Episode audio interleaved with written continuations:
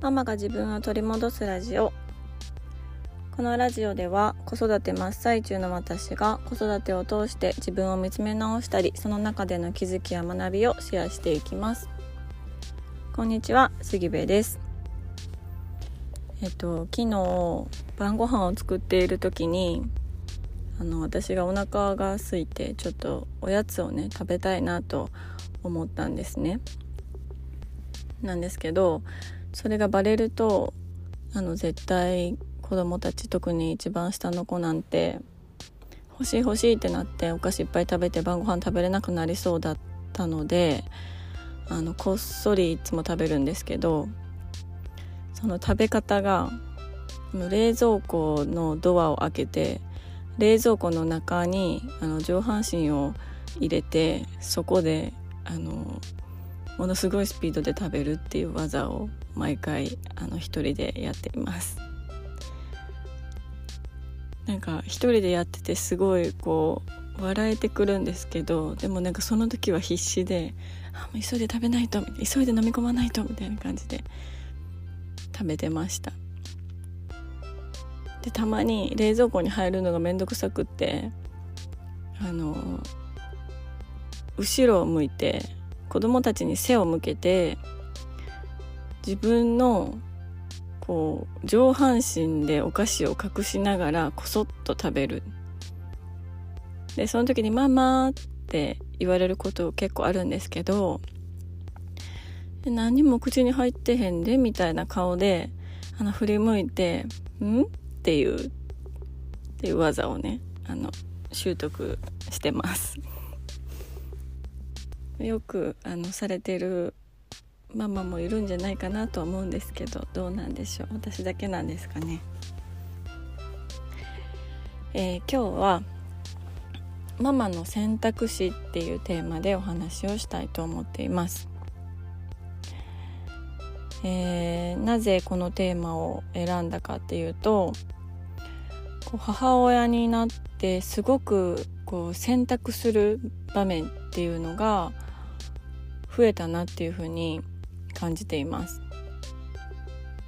でもちろんあの母親になる前もいろんなタイミングでこう自分の人生を選択するっていうことはもちろんあったんですけど結構その時は自分の意思とか、まあ、自分の意思だけですかね。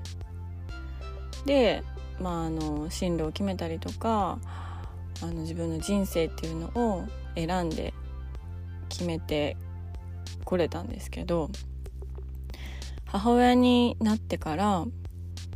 こう自分自身だけじゃない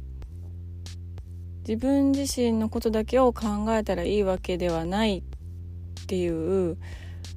こう葛藤というか気持ちがあってどうしてもいろんなことを天秤にかけてすごくこう、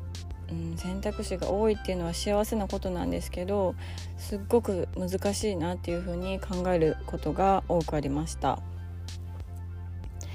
で例えばえー、私がうんここ大変な選択肢選択だったなって思った経験っていうのがあるんですけど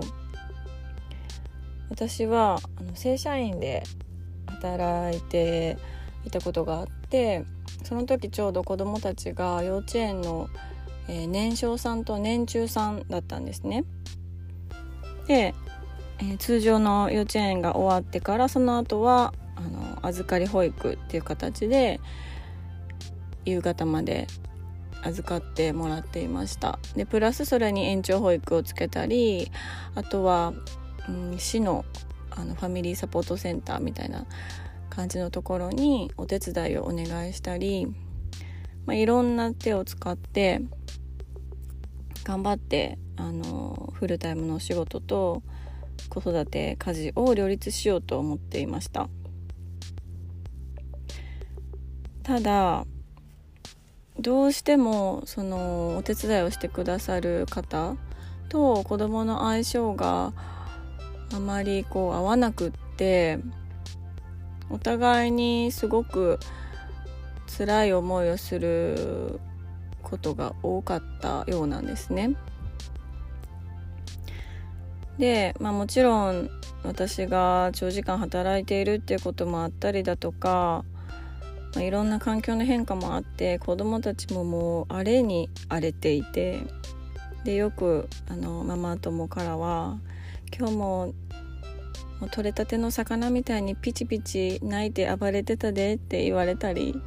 もしてました。で結局そのサポートしてくださる方がもうちょっとこれ以上は見れないかもしれないっていうふうに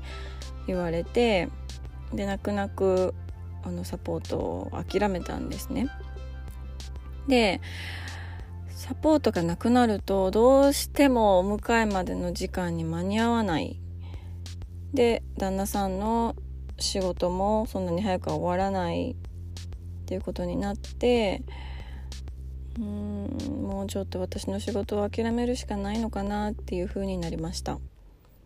で結局私はその仕事を辞めたんですね。でうんまあ子供たちのために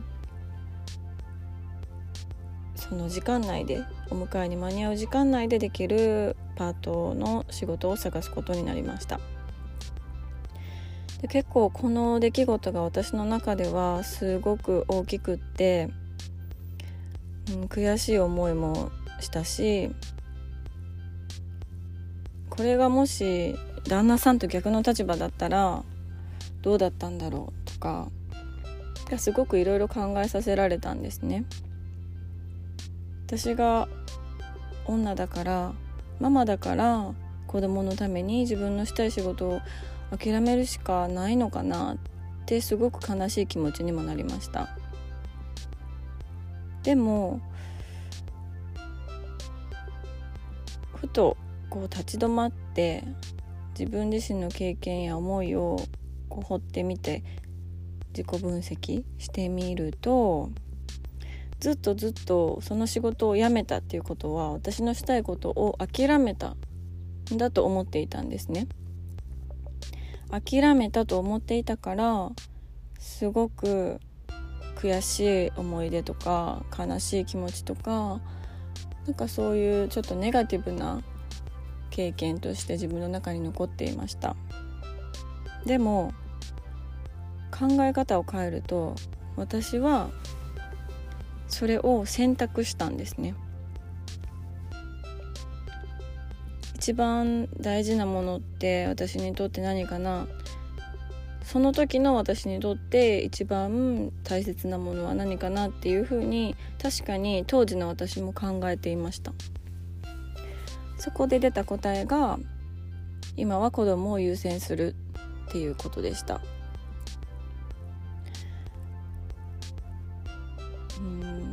子育てに正解はないので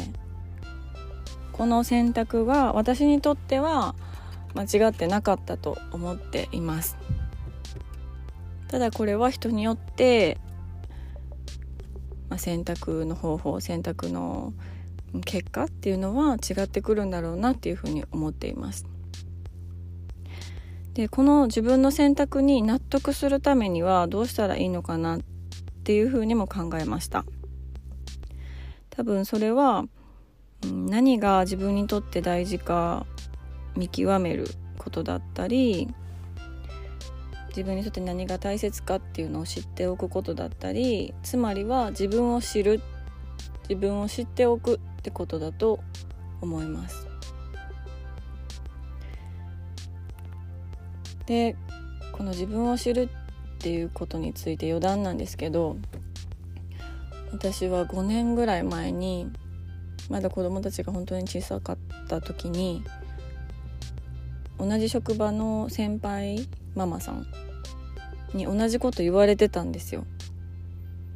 いろいろ悩むことこれからあると思うけど一番大事なのはまあ自分を知るってことやでって言われてたんです。これもまたあの自分の中にあったんですよそう教えてもらってたんでねでもなんかね自分でちゃんと自分のことを理解してちゃんと腑に落ちて自分自身でそれを気づかないと全然役に立たないことだったんだなっていうふうなことも気づきました。で何が結局言いたいのかっていうと母親の選択肢はものすごく多いと。でその選択を納得のいく選択をするためには自分をしっかりと知っておくことが大事っていうことなんですね。自己分析っていうのは終わりがないので私も、子育てとか他の、まあ、日々のいろいろなことを通して自分自身をどんどんどんどん見つめていきたいなっていうふうに思っています。最後まで聞いていただきありがとうございます。今日も皆さんにとって素敵な一日になることを願っています。